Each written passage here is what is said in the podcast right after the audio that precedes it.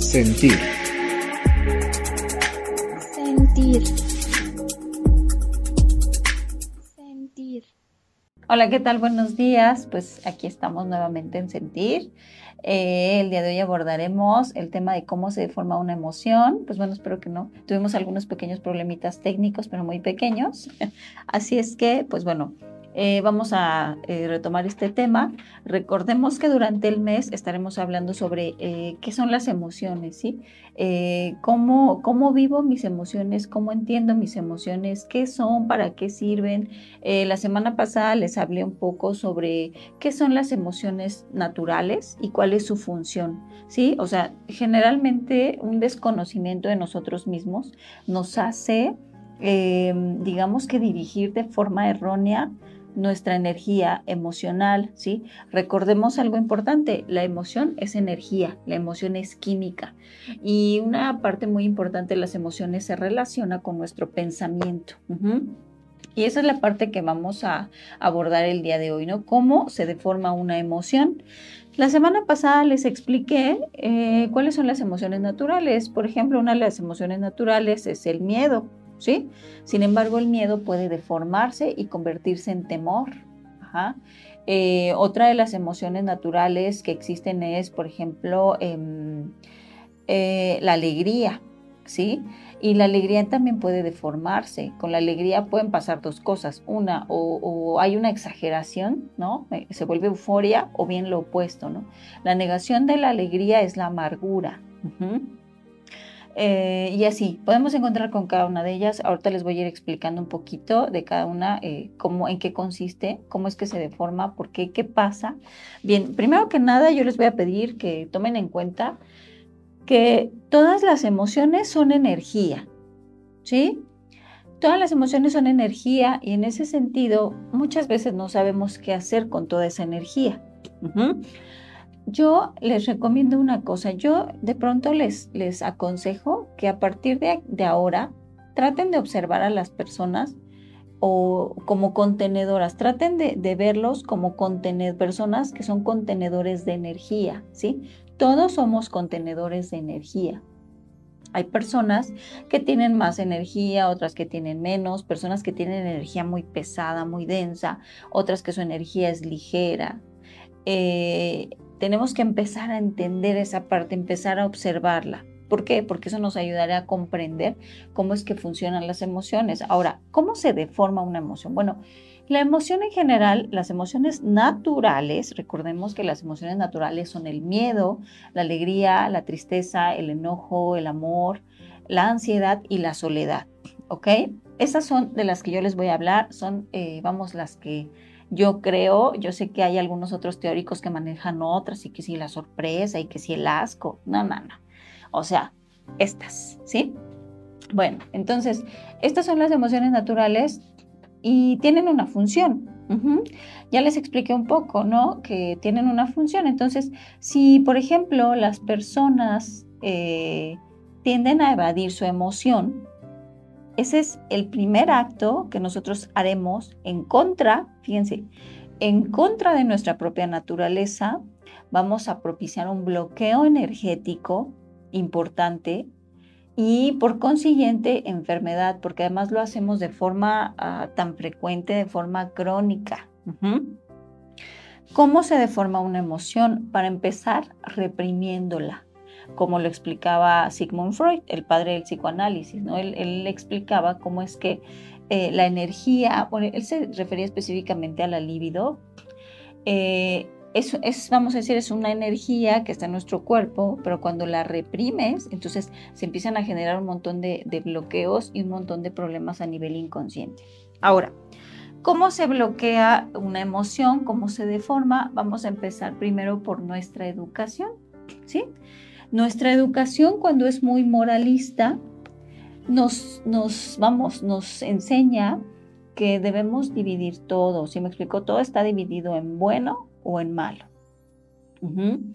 Y cuando nosotros tenemos la idea de dividirlo todo, dividimos también cosas que en realidad no se pueden dividir. Por ejemplo, vamos a elegir una emoción, eh, no sé, el miedo, ¿no? Si, si culturalmente, ¿no? si socialmente, si en tu familia has escuchado que el miedo, que no es bueno sentir miedo, entonces es una emoción que no aceptas. Y si tú no aceptas esa emoción, vas a tratar de quitártela. Hablemos de otra, la tristeza, ¿no? La tristeza. A nadie le gusta sentir tristeza, a nadie le gusta sentir dolor. Entonces, la gente cuando le llegan esas emociones, cuando le llegan esas sensaciones, lo primero que quiere hacer es bloquearlas, no las acepta. ¿Ok? ¿Cómo es que evadimos, cómo es que negamos una emoción? Ah, pues bueno, la negamos de muchas maneras. También les he hablado de eso en diferentes ocasiones. Yo evado una emoción cuando busco un compensador. ¿Sí? Por ejemplo, si me siento triste, pero yo no quiero estar triste, entonces busco un distractor. Busco algo que me dé placer. ¿Sí? Y entonces eso significa que cada vez que yo quiero evadir una emoción, que quiero negarla o quitármela, voy a estar recurriendo constantemente a eh, fuentes de placer. ¿Sí? Por ejemplo, estoy triste, pero no me quiero sentir triste, entonces yo me siento, pero esa es la emoción. ¿Qué hago para evadirla? Busco aquellas cosas que me dan placer. ¿Sí? Puede ser que busque comida, puede ser que busque compañía, puede ser que busque, eh, no sé, salir con los amigos, puede ser que busque emborracharme, puede ser que busque, no sé, tener sexo. Puede ser que busque, em, no sé, salir con amigos, tener un nuevo novio, eh, etcétera. ¿Qué es? Cada persona elige aquello que le da más placer y es lo que hace.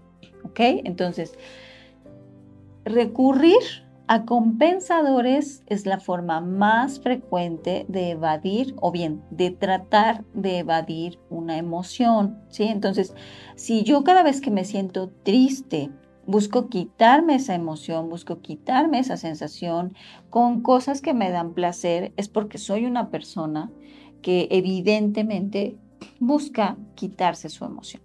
Ahora, eso no funciona. Yo sé que todo mundo lo hace y todo mundo intenta desesperadamente controlar, evitar y evadir una emoción, ¿sí? Todo mundo quiere hacerlo, pero no puede. No puede porque va en contra de su naturaleza. Y yo creo que ese es el principal error que nosotros llegamos a cometer y que vamos en contra de nosotros mismos, pero lo hacemos porque por ignorancia, o sea, en realidad somos ignorantes de nuestro cuerpo, de nuestras emociones, de nuestra naturaleza. Pero bueno, lo podemos resolver. ¿Cómo? Pues aprendiendo, ¿no? Aprendiendo cómo es que funciona nuestro cuerpo, cómo es que funciona nuestra energía, nuestra química, etc. Entonces, las personas, les repito, suelen recurrir a compensadores para tratar de evadir una emoción determinada. Lo mismo el dolor, el dolor en general. A nadie le gusta sentir dolor y déjame decirte que el dolor también es una emoción natural. ¿Sí? Es una emoción natural y es una emoción que surge, es necesaria. Para nuestro cuerpo el dolor es, es, un, es una forma donde, de aviso. Si me explicó, es como cuando te cortas, te lastimas. El dolor manda una mensaje, un mensaje, una señal a tu cerebro de que necesitas atender tu cuerpo, necesitas atender esa parte de tu cuerpo que en ese momento está dañada. ¿Sí me explico? Bueno, y lo mismo pasa con el dolor emocional. ¿Sí? Cuando nosotros sentimos un dolor emocional por una pérdida, por, no sé, nos dejó la persona que queríamos, etcétera, ah, bueno, entonces eso es un aviso de que nosotros debemos atender en ese momento esa situación. O sea, tienes que hacer algo en ese momento para poder evitar o bien vamos, no evitar, porque las emociones no se pueden evitar, no se pueden cambiar, no se pueden quitar, pero sí podemos canalizarlas de forma diferente. ¿Ok? Bueno, entonces, em, el dolor, ¿no? Es una de las emociones que a nadie le gusta sentir. ¿Qué hacemos? Cada vez que recurrimos a un compensador, estamos tratando de evadir una emoción. A ver, escuchemos. Hay una pregunta. ¿El dolor emocional trabaja de igual forma que el dolor físico? Mm, Mira, yo creo que el dolor emocional eh, nos da un mensaje también, porque tenemos que atender cosas, ¿sí? Es como si te sientes lastimado por alguna situación determinada, sientes ese dolor emocional. Tienes, eso es un aviso también. El dolor también es una forma de aprender, Es como nuestro mejor maestro. Sin embargo, hay un problema porque cuando nosotros eh, tratamos de evadir mucho el dolor, pasa lo mismo que con todas las otras emociones. Cuando yo evado una emoción natural, esta emoción hace cuenta que es energía. Y yo les digo que tratemos de concebir ahora la emoción como energía porque la energía no se va, no se destruye, ¿sí me explico? O sea, si tú estás, tienes un dolor, si tú estás triste por alguna razón, no basta con que vayas a, a una fiesta, ¿no? O que vayas a tomar chelas, ¿sí? No basta. ¿Por qué no basta? Porque la emoción no se quita. Tu energía está allí. Entonces tú puedes ir, tomarte unas cervezas, tú puedes ir, tener una nueva pareja, puedes ir y tener 10 o 20 amantes, pero tu emoción sigue allí. ¿Sí me explicó? O sea, ¿qué es lo que hacemos? Nos resolvemos. Ahora, te repito, yo creo que funciona así, claro, como un aviso. Funciona para que tú observes cosas. No sé, es como cuando uno vive un engaño, ¿no? sientes engañado por algo, por una situación, por una persona, y entonces el dolor que hace te avisa, a ver, reacciona, observa. Eh, tal vez es momento de, hacer cambios, es momento de poner un límite, tal vez es momento de terminar esa relación. Entonces sí, el dolor te avisa, te ayuda. Pero cuando negamos constantemente el dolor, entonces se vuelve, o sea, se deforma, ¿sí? Toda emoción negada se deforma y se vuelve sufrimiento, ¿ok? A ver, tenemos otra pregunta las personas quejumbrosas han deformado la emoción? las personas quejumbrosas han deformado la emoción. Claro que sí, claro que sí. Bueno, em, ¿qué pasa ahora? Siempre que negamos una emoción, recuerden, esto es importante. Si yo niego muchas veces una o muchas emociones, esas emociones se acumulan, ¿sí? Se acumulan, se acumulan, se acumulan. Sí, todo lo explicaba Sigmund Freud, que todo lo negado se va al inconsciente. ¿sí? Entonces vamos a imaginarnos que el inconsciente, el inconsciente puedes ponerle muchas este, formas, ¿no? El inconsciente puede ser un baúl, es un baúl donde la gente avienta todo lo que no quiere, ¿sí? Todo lo que no quiere recordar, todo lo que le duele, todo lo que le lastima. Lo avienta ese baúl así y lo cierra, ¿no? Así como ya, ¿sí? Pero te repito, es energía. Entonces yo no, no puedo destruir esa energía en realidad. Es una falacia, es un acto de ignorancia de mi parte, ¿sí? La emoción está ahí, la energía está allí. Entonces, cuando esa emoción está tan acumulada, se deforma, ¿sí? Puedes visualizarlo también como una olla de presión. Tú metes a esa olla de presión un montón de cosas, de situaciones, emociones, de, de recuerdos, de vivencias, de traumas, de cosas que no quieres recordar y se llena, ¿sí? Se va a llenar porque la energía no se destruye. Entonces, si se llena y se de, ahí esa es la deformación de la emoción. ¿Por qué? Porque cuando yo he reprimido tanto algo, es un día va a salir, ¿de acuerdo? Va a salir, va a explotar, va a salir deformado. Ese es, ese es, digamos, como el, proceso de cómo se deforma una emoción. Entonces, cuando hablamos de una persona quejumbrosa, evidentemente estamos hablando de una persona que, pues que mm, le cuesta mucho trabajo lidiar con la realidad, que quizá tiene baja tolerancia a la frustración y entonces es, le resulta, digamos, muy difícil poder resolver las situaciones de su vida y sobre todo hacerse responsable. ¿Sí? ¿Por qué? Porque yo soy responsable de mi vida, soy responsable de mis decisiones, de mis actos, soy responsable de lo que yo hablo, ¿sabes? Eso es súper importante. La gente, fíjense, anda por la vida eh, diciendo cosas o dando mensajes, haciendo ciertos actos creyendo que no va a tener una repercusión por esos actos.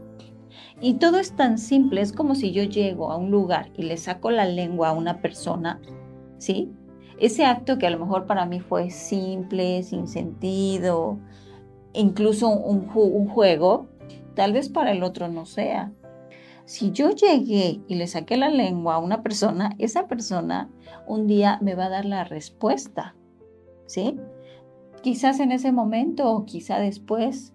Así, así tan simple es como funciona la vida. Y eso implica una parte de inteligencia, así saber, o sea, ser, es obvio. ¿Sí me explico? Hay personas que en su actuar tienden a estarse quejando todo el tiempo, ¿no? Y si me quejo, me quejo, me quejo, me quejo, me quejo de todo, me quejo del sol, me quejo de la lluvia, me quejo de mi marido, me quejo de mis hijos, me quejo del trabajo, me quejo de mi jefe, me, de todos se quejan. Entonces andan por la vida y con todo el mundo quejándose. Pues hartan, cansan. La gente quejumbrosa es, son personas que, que, cansan a los demás. Y a lo mejor un tiempo los escuchan y los aguantan, pero después de cierto tiempo ya como que dicen, ay, hazte para allá, ¿no? ¿Sí? Ahora, ¿qué pasa con una persona que se queja? Una persona que se queja es una persona que no está asumiendo su responsabilidad. ¿Por qué? Ah, pues me quejo de mi jefe. ¿Por qué? Mi jefe me regañó, mi jefe es grosero, está en mi contra, ya me agarró de barquito, ya soy su puerquito, ¿no? ¿Qué pasa? Pues que no es así. Todo lo que nosotros vivimos en nuestra vida tiene, vamos, nosotros lo hicimos. Todo lo que tú vivas en este momento, ya sea que te guste o no te guste, tú lo hiciste. Igual que yo, ¿sí? Las cosas que me gustan, los logros, este, no sé, las, las, las cosas padres, lo que me sale, etcétera, yo lo hice. Pero las otras cosas, ¿no? Quizá los conflictos, los problemas, las carencias, también yo las hice. Entonces, tengo que observar, ¿sí? Todos tenemos que ser muy buenos observadores de los actos que, realizamos. Es tan sencillo como, bueno, si tú notas que de pronto una persona está molesta contigo, no sé, tu pareja, y lo ves raro o rara contigo, dices, híjole, ¿qué hice? ¿No? Y entonces tienes que tratar de recordar, ah, sí, me burlé, no sé, me burlé de su ropa, ¿sí? O le hice un comentario despectivo de, de su mamá, ¿no? O de su papá, o no sé. Tendríamos que observar y ser más conscientes de los actos que nosotros cometemos, ¿no? Ahora, bueno, volvemos a cómo deformamos una emoción. Bueno, la emoción se deforma primero reprimiéndola, ¿ok? Eso significa que la forma saludable de lidiar con una emoción es primero sentirla, ¿ok? O sea, es aceptarla. Las emociones no son ni buenas ni malas, son simple y sencillamente emociones, es energía. Nuestras emociones naturales, de hecho, tienen una función para nuestra supervivencia y bueno, lo, lo, platicamos la, semana pasada en la sesión anterior, ¿sí? Que bueno, el miedo tiene una función. ¿Cuál es su función? Ah, te dice huye o ataca. Huye o ataca ante un peligro real, ante un peligro verdadero. ¿Cuál es la deformación del miedo? El temor. La gente que está con un temor excesivo todo el tiempo pensando en ideas este, llenas de angustia, eh, catastróficas, ideas catastróficas, aún esas son personas que ya las invade su temor. Es decir, tengo que em, decirles que la mayoría de las personas ya no, ya no sentimos ni practicamos las emociones naturales, ¿sí? Ya las hemos deformado todas en su gran mayoría. ¿Y qué hay que hacer? Pues reaprender, ¿sí? Reaprender a sentir mis emociones. ¿Por qué? Pues porque me ayudan a sobrevivir, me ayudan a actuar con inteligencia, ¿ok? Em, la deformación de, de, la tristeza, por ejemplo, bueno, es la depresión, ¿sí? Porque, bueno, es una, de pronto un negar constante, ¿no? De muchas cosas. La depresión es, es, es muchas cosas, ¿no? Este, la depresión también es claridad, pero también por otra parte la depresión es, es un hábito, ¿sí? La gente puede tener por hábito deprimirse, es como una costumbre. También llegamos a ser adictos a cierta emoción, ¿saben? Adictos a las emociones deformadas, ¿no? Por ejemplo, la, la deformación del enojo es la ira. ¿Sí?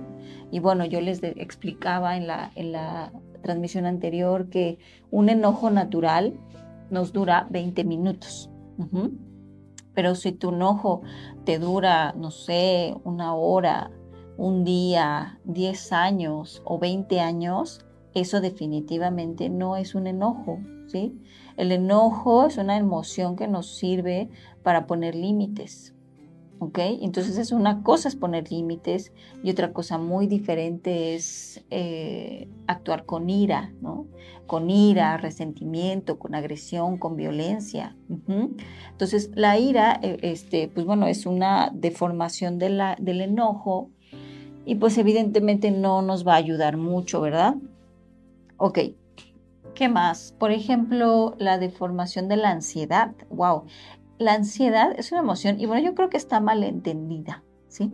Está malentendida y muy mal interpretada, ¿no? De hecho, por ejemplo, ahora este, pues, encontramos, ¿no? Desde hace tiempo trastornos de ansiedad. Bueno, yo les voy a decir lo que yo pienso sobre la ansiedad. Sigmund Freud decía, él en sus teorías hablaba sobre la angustia sana y la angustia neurótica, ¿sí? Y él decía que la angustia sana, pues bueno, es una forma en la que tu cuerpo te avisa, ¿sí? Para prepararte, o sea, para prepararte para una situación. Pero que la angustia neurótica es, digamos, como esa misma sensación, pero relacionada con ideas irracionales, es decir, cosas que no están ocurriendo, ¿sí? Bueno, esa fue la definición de Sigmund Freud eh, hace muchos años el día de hoy yo les puedo decir algo. Yo entiendo como ansiedad lo que él explicaba que era la angustia sana y como angustia neurótica lo que es propiamente la angustia. ¿Cómo? ¿Cuál sería la diferencia? Bueno, la ansiedad es una emoción que nos sirve para prepararnos, nos prepara para enfrentarnos, ¿sí? Toda esa descarga de adrenalina en tu cuerpo, esas palpitaciones, este, sudoración, etcétera, te está poniendo alerta. ¿Por qué? Ah, porque estás a punto de enfrentar una situación, no sé, estás a punto de lanzarte por el paracaídas, estás a punto de, no sé, salir y, y dar una ponencia delante de mucha gente, ¿no? O sea, es, natural, te está preparando, ¿sí me explicó? Pero la gente que no entiende esas sensaciones, que no entiende para qué le sirven, que no entiende qué es la ansiedad, se enoja, vamos, no sé, no, a lo mejor no necesariamente se enoja, pero sí trata de quitársela. Una de las formas favoritas para evadir la ansiedad es la comida. Por eso, además, la ansiedad es la emoción del estómago y del vaso. Del vaso páncreas. Se asocia mucho con eso. Por eso los padecimientos que tienen que ver con esos órganos afectan eh, en gran medida, ¿sí? ¿Por qué? Porque están relacionados con la ansiedad. Entonces, si soy una persona muy ansiosa, tiendo a comer. O sea, las personas que tienen sobrepeso en general son personas ansiosas. Ahora, les repito, pero ¿cuál es el problema? Que yo estoy negando mi emoción. O sea, como demasiado porque quiero negar mi ansiedad, pero si yo la acepto es diferente. Si yo acepto mi sentir, si yo acepto mi emoción, no tengo que atiborrarme de comida, por ejemplo. La soledad, bueno, la, soledad es... Eh, puede pasar dos cosas, ¿no? Porque la soledad deformada es el aislamiento, ¿sí? La soledad es un estado donde tenemos que estar con nosotros mismos, a solas, ¿sí? No todo el tiempo tenemos que estar en compañía, o sea, tú necesitas un espacio para estar contigo, para conocerte, para cuidarte, apapacharte, para pensar, para reflexionar, para tomar decisiones o simple y sencillamente para descansar. Un momento para descansar, para estar a solas, para estar en silencio. Y eso no es ni bueno ni malo, si me explico, eso eh, es un espacio para estar contigo. Pero cuando la gente recurre excesivamente a la soledad, entonces eso es aislamiento. Y el aislamiento, recuerden, va en contra de la naturaleza. ¿sí? Recuerden que la función de todo ser vivo es producir energía. Y el aislamiento va en contra de producir energía. Por eso es que muchas veces el aislamiento nos trae consecuencias contraproducentes. Por ejemplo, depresión, ¿sí? Ideas o intentos de suicidio, eh, conductas autodestructivas. Si nosotros ponemos mucha atención, las personas en general, y bueno, muy particularmente le está pasando eso a los jóvenes, los jóvenes que tienden a aislarse, que eso es algo que está ocurriendo mucho eh, en la actualidad porque se evaden en, el celular, en la computadora, ¿no? Se encierran, se aíslan y bueno, desafortunadamente algo que está ocurriendo es que los jóvenes están cada vez deprimiéndose más, ¿sí? Que los índices de suicidio están aumentando, en, tanto en jóvenes como en niños. ¿Y por qué es? Mucho por esta idea, por esa parte del aislamiento. ¿Ok? Entonces, bueno, una cosa es soledad. La soledad me sirve para algo, pero el aislamiento no. Bueno, eh, la alegría, bueno, les decía que la alegría, la negación de la alegría es la amargura. La gente que pues, está amargada todo el tiempo, se está quejando de todo, nada le parece, nada le gusta, nada le satisface, juzga, critica, ¿no? Eh, esas personas están negando su alegría. Ahora, la otra parte es que la alegría es una la emoción del corazón. Entonces, las personas que niegan su alegría evidentemente van a tener problemas de corazón, problemas relacionados con el corazón, con la sangre, con la circulación. Ahora, ¿por qué es importante que aprendamos? Digo, bueno, ¿cómo se forma una emoción? Reprimiéndola. ¿Sí? Ahora, te voy a decir algo también. Si tú, por ejemplo, estás enojado y vas a decir, ay, no, no quiero reprimir mi, mi emoción, entonces voy a ir a darle unas cachetadas a alguien. No, esa tampoco es la forma adecuada. Si tú estás muy molesto, lo que tienes que hacer es retirarte. Irte, estar a solas y a solas, sí, a solas puedes hacer algo, puedes llorar, berrear, patalear, puedes golpear el colchón, gritar en la almohada, puedes romper papel, rayonear, este, no sé, una cartulina. O sea, tienes que expresar tu emoción, sí, claro, pero de una manera que no te lastime ni a ti ni a otras personas. Eso es canalizar una emoción. ¿No? ¿Por qué? Porque después de que ya hiciste todo esto y ya estás, ah, más tranquilo, ah, bueno, ahora puedo salir y ahora sí, enfrentar la situación o enfrentar el problema sin estar todo, digamos, lleno de mi emoción y sobre todo de mis pensamientos. Ahora, yo les decía que los pensamientos están directamente relacionados con nuestras emociones y que es muy importante tener claro las cosas en las que nosotros pensamos, ¿sí? Eh, hablaban hace un momento, ¿no? Una persona quejumbrosa ya deformó su emoción, claro. Somos adictos también a ciertas emociones. Por ejemplo, las personas que se quejan mucho pues son adictas a la lástima o a sentirse víctimas. Eh, sienten lástima por sí mismas. Las personas que todo el tiempo están enojadas, pues bueno, son adictos a la ira. Todo el tiempo están molestos y resentidos con las personas, buscan, no sé, formas de vengarse, pueden llegar a ser agresivos, violentos con otras personas, consigo mismos.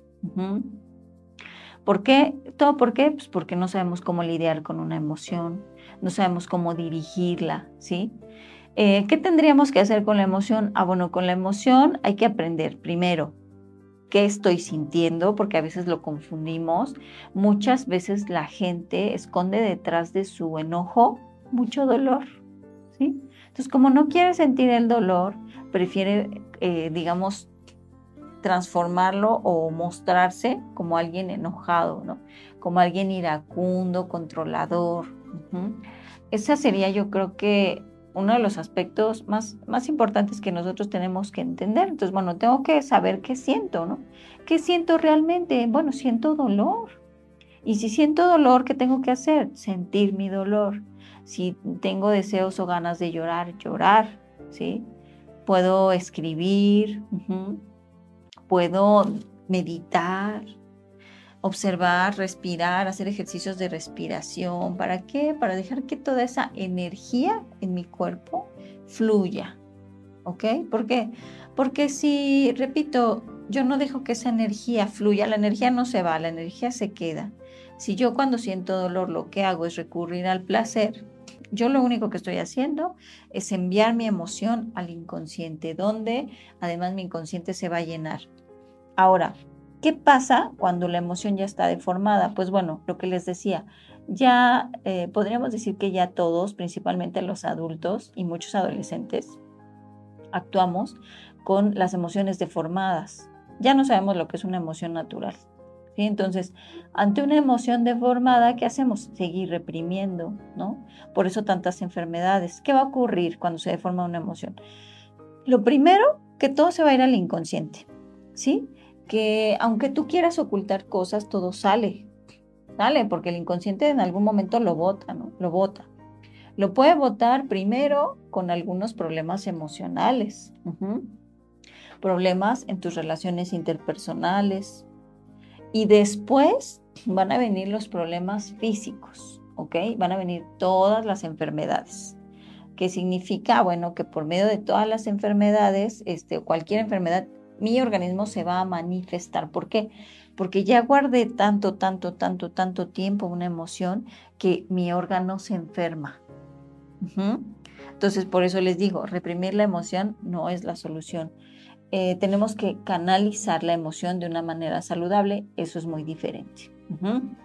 Bueno, ahora, ¿qué podríamos nosotros pensarnos algunas estrategias para reaprender? Bueno, yo te recomendaría primero que nada que cuando tú estés con una carga emocional fuerte, trates de estar a solas, Ajá, te sientes recto, así como si fueras a meditar, cierres los ojos, respires profundamente y conforme respiras, preferentemente hacia el estómago, trata de inflar tu abdomen bajo.